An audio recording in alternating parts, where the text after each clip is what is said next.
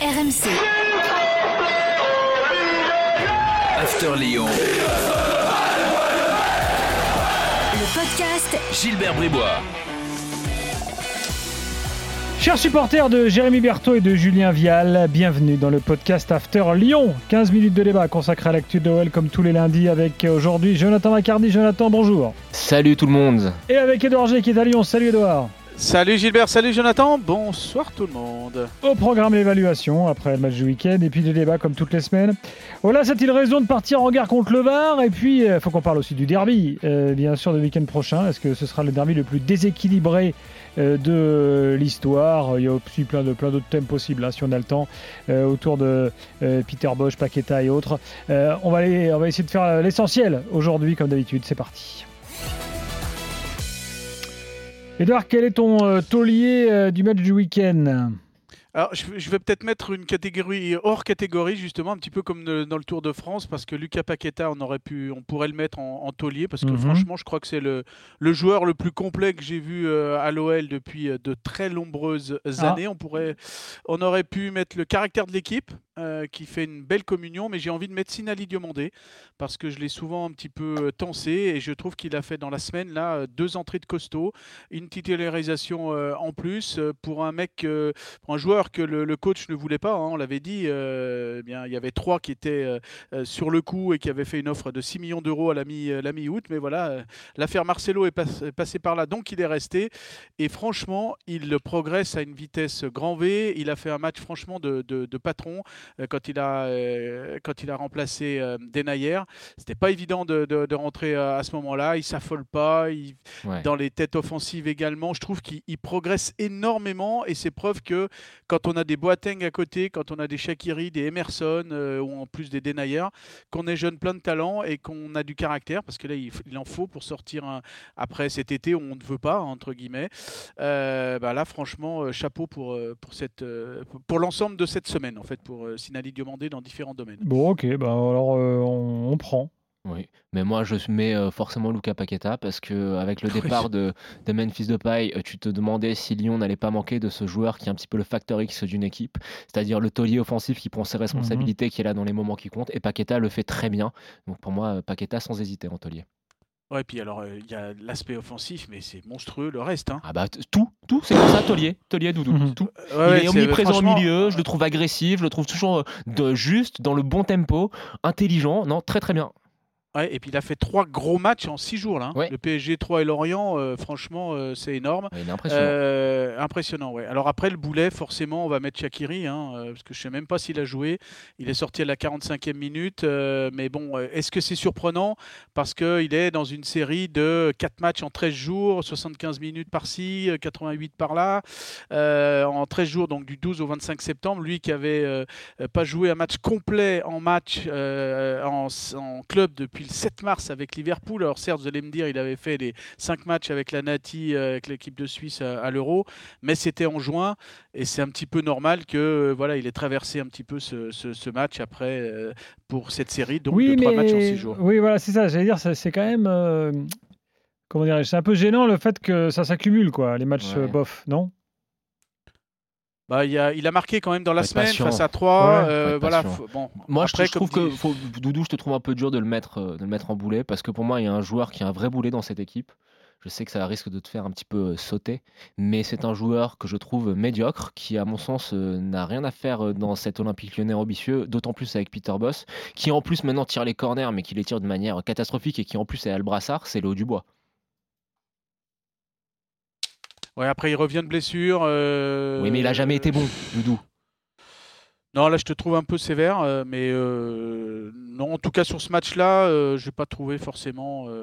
Non, je te trouve un peu sévère sur le. J'étais choqué de voir les deux corners qui tirent là, où là, ça atteint difficilement, tirer n'importe comment. défensivement, moi, je le trouve. En fait, le problème, c'est que je ne lui trouve aucune qualité. Tu vois ce que je veux dire? Je trouve qu'offensivement, bah, il est pas bon. Défensivement, il est à la limite du correct. Euh, dans l'activité, il est pas rapide, il est pas vif. Après, le truc, c'est qu'on a, on a, vu qu'il avait, on a vu qu'il avait un remplaçant euh, qui était bon en plus. C'est ça qui ça ajoute. Bon, mais qui est jeune aussi.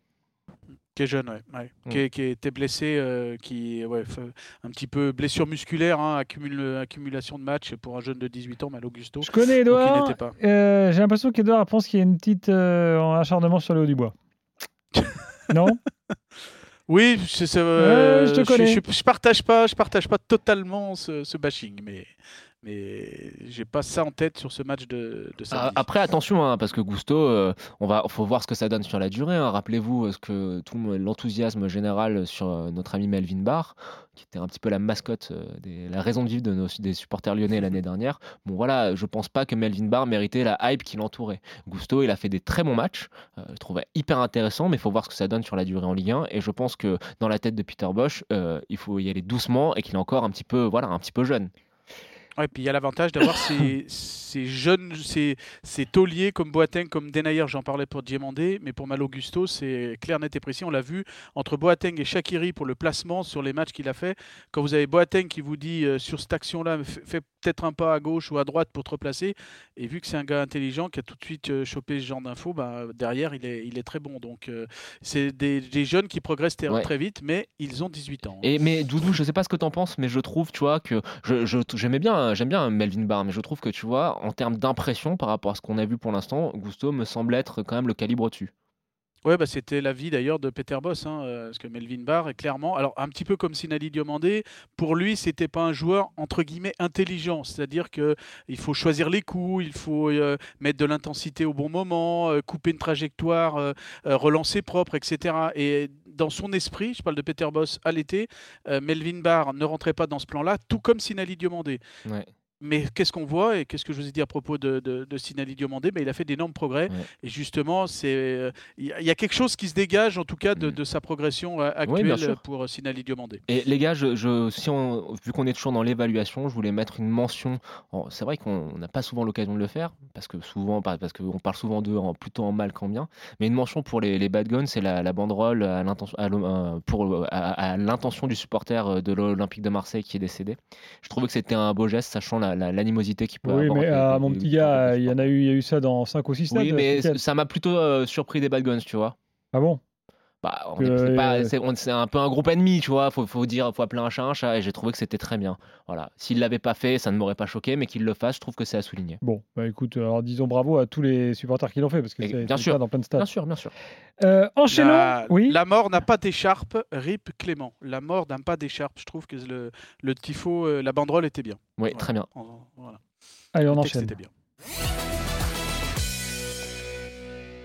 Alors Jean-Michel Aulas, euh, ben alors, peut-être qu'il faudrait qu'il podcast euh, quelques épisodes de l'after de ces 15 dernières années, mais il est en train de se rendre compte que le VAR, ça marche pas, Edouard. écoutent tous. Ils les écoutent tous déjà. les- Ils les écoutent tous. Il appelle au standard. C'est l'auditeur numéro 1 du 32-16. Arrêtez. Alors, c'est clair qu'on peut, euh, on peut parler de semaine noire par rapport à la VAR du côté de, de, l'OL, mais euh, franchement, moi j'ai bien aimé euh, Peter Boss dans sa da- déclaration d'après-match. Je lui ai parlé de la VAR, et ben, il me répond Ah bon, il y avait la VAR aujourd'hui Donc, ça, c'était un petit peu d'ironie. Et puis derrière, il y a de la classe. Mais bon, ça là s'équilibre sur la saison. Cette semaine, ça nous a pas été favorable. Voilà, je trouve que c'est plutôt plaisant d'avoir ce genre de réaction. Euh, Jean-Michel Aulas est dans son en droit aussi de- de- d'évoquer ce genre Bah, de, euh, de choses-là, euh, parce que on répète, dans la semaine, il y a eu le, donc le fameux penalty à Paris. Il y a eu aussi une autre situation qui est passée un petit peu inaperçue dans le match de 3. euh, c'est une faute de, de Karim Azamoun sur Oussem Aouar, dans à peu près la même situation que Emerson et Lefebvre. Pas de carton euh, rouge pour le, le, le Troyen, et puis il y a le rouge pour euh, Emerson. Euh, alors moi, je suis pas forcément pour le, pour le VAR. Alors le penalty à Paris, quand tu le siffles dans l'action, tu peux le siffler, il n'y a aucun souci. L'histoire d'Emerson, si tu imagines qu'il n'a pas la VAR, hein, l'histoire de- d'Emerson, bah, tu te retiens, quoi, en fait, dans le doute, voilà. Et puis, Ouais. par contre, tu expulses le Troyen, quoi. Donc c'est pour ça que si on imagine qu'on n'a pas la VAR, euh, il- voilà comment on peut imaginer la semaine. Euh, voilà, donc c'est vrai que cette semaine, elle n'est pas, elle est pas, elle est pas simple parce que samedi, clairement, ça a changé totalement la, la donne Bien dans sûr. ce, dans ce match. En plus, derrière, il y a eu le coup franc euh, juniniesque d'Armand Lorienté.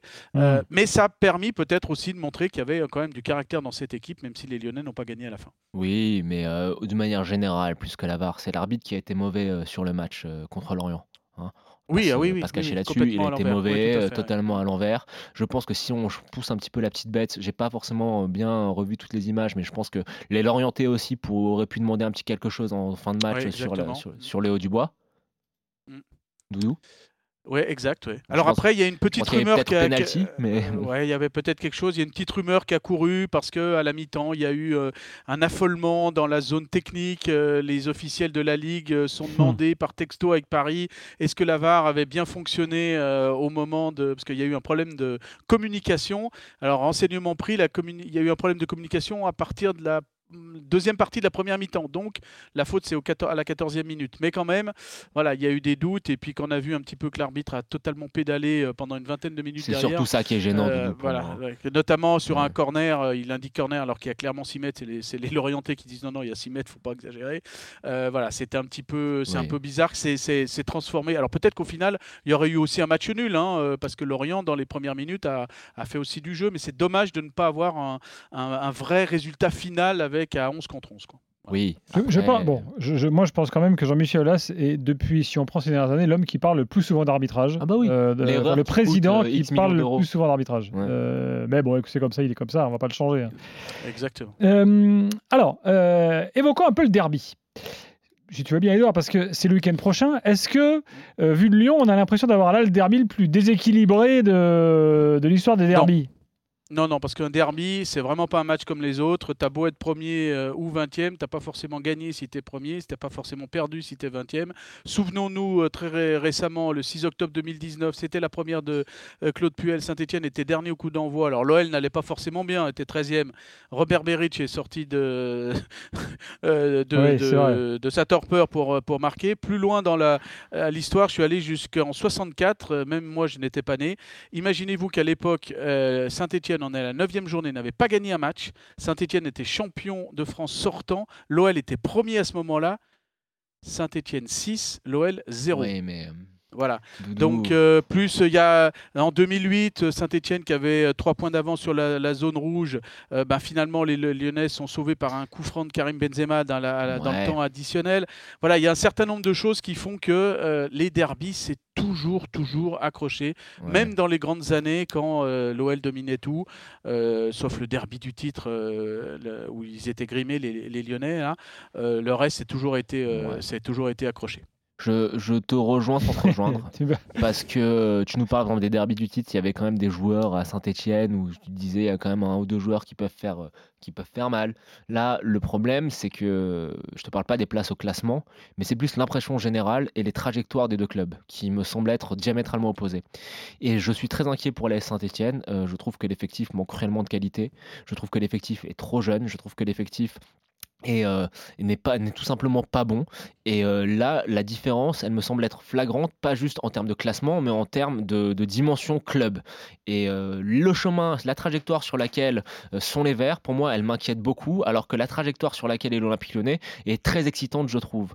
Donc c'est en ça que je peux rejoindre Gilbert en disant que c'est extrêmement déséquilibré. Alors est-ce que c'est le plus déséquilibré d'histoire? Je ne sais pas. Mais en tout cas on est clairement sur deux clubs qui sont diamétralement opposés à l'instant T Permets-moi, Edouard, si jamais euh, l'OL, euh, quelque part, a la peau euh, de Claude Puel, vous voyez, si, Claude Puel se fait virer à l'issue du derby, c'est ce qui se dit à Saint-Etienne, qui pourrait jouer sa tête là.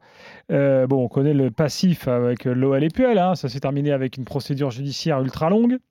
Edouard bref, et ça a été c'est bon. Euh... Il rigole et Doudou. Ouais, mais non, mais parce qu'en fait, euh, souviens-toi de ce fameux premier derby du 6 octobre 2019. Euh, Claude Puel venait d'être nommé le, jeudi qui précède.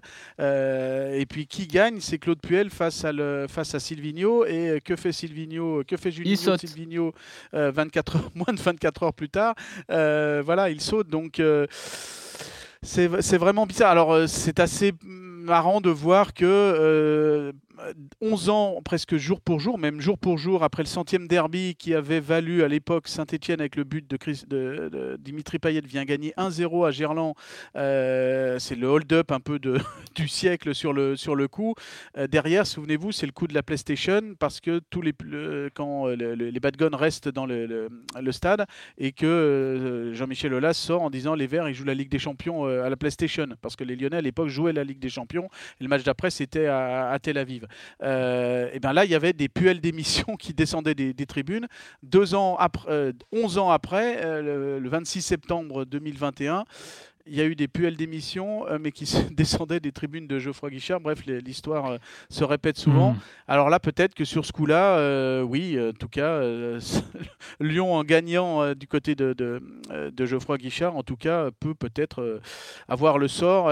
ça peut ne pas forcément déplaire à, quelques décideurs lyonnais, même si oh, le, temps a un petit peu fait son œuvre par rapport à ça, parce que devant les tribunaux, Lyon a toujours gagné. Hein, donc, même si les, les, procédures ont été longues.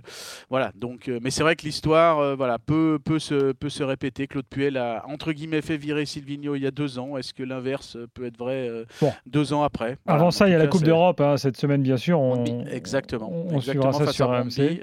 voilà, ça sera jeudi Grosse à 18h45.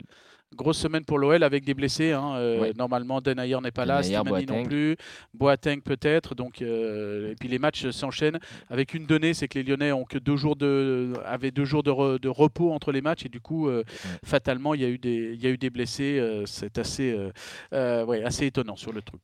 Je sais qu'on doit clôturer, mais on l'a pas dit. Très bonne entrée d'Islam Slimani. Ouais, malheureusement, ça a duré qu'une demi-heure. Malheureusement. Ça, c'était avant qu'il fallait lire dans l'évaluation. je sais. Il sort ça maintenant à la fin. Là. Pardon. Rien compris à l'ordre des podcasts. Pardon, euh, merci Edouard. juste, oui juste un petit mot pour préparer le derby. Derby Rama de nos euh, confrères Cyril Collot et Sébastien Vuania euh, aux éditions du, Volcan. Si vous voulez tout savoir de ces 122 derbys avec tout plein, une centaine de petites histoires depuis le, les premiers derbys jusqu'au jusqu'au dernier. C'est assez savoureux à lire sous la plume donc de Cyril Collot et de Sébastien Vuania. Ça sort cette semaine. Merci Edouard, merci Jonathan. Euh, prochain podcast euh, After Lyon euh, la semaine prochaine. RMC. After Lyon. Le podcast Gilbert Bribois.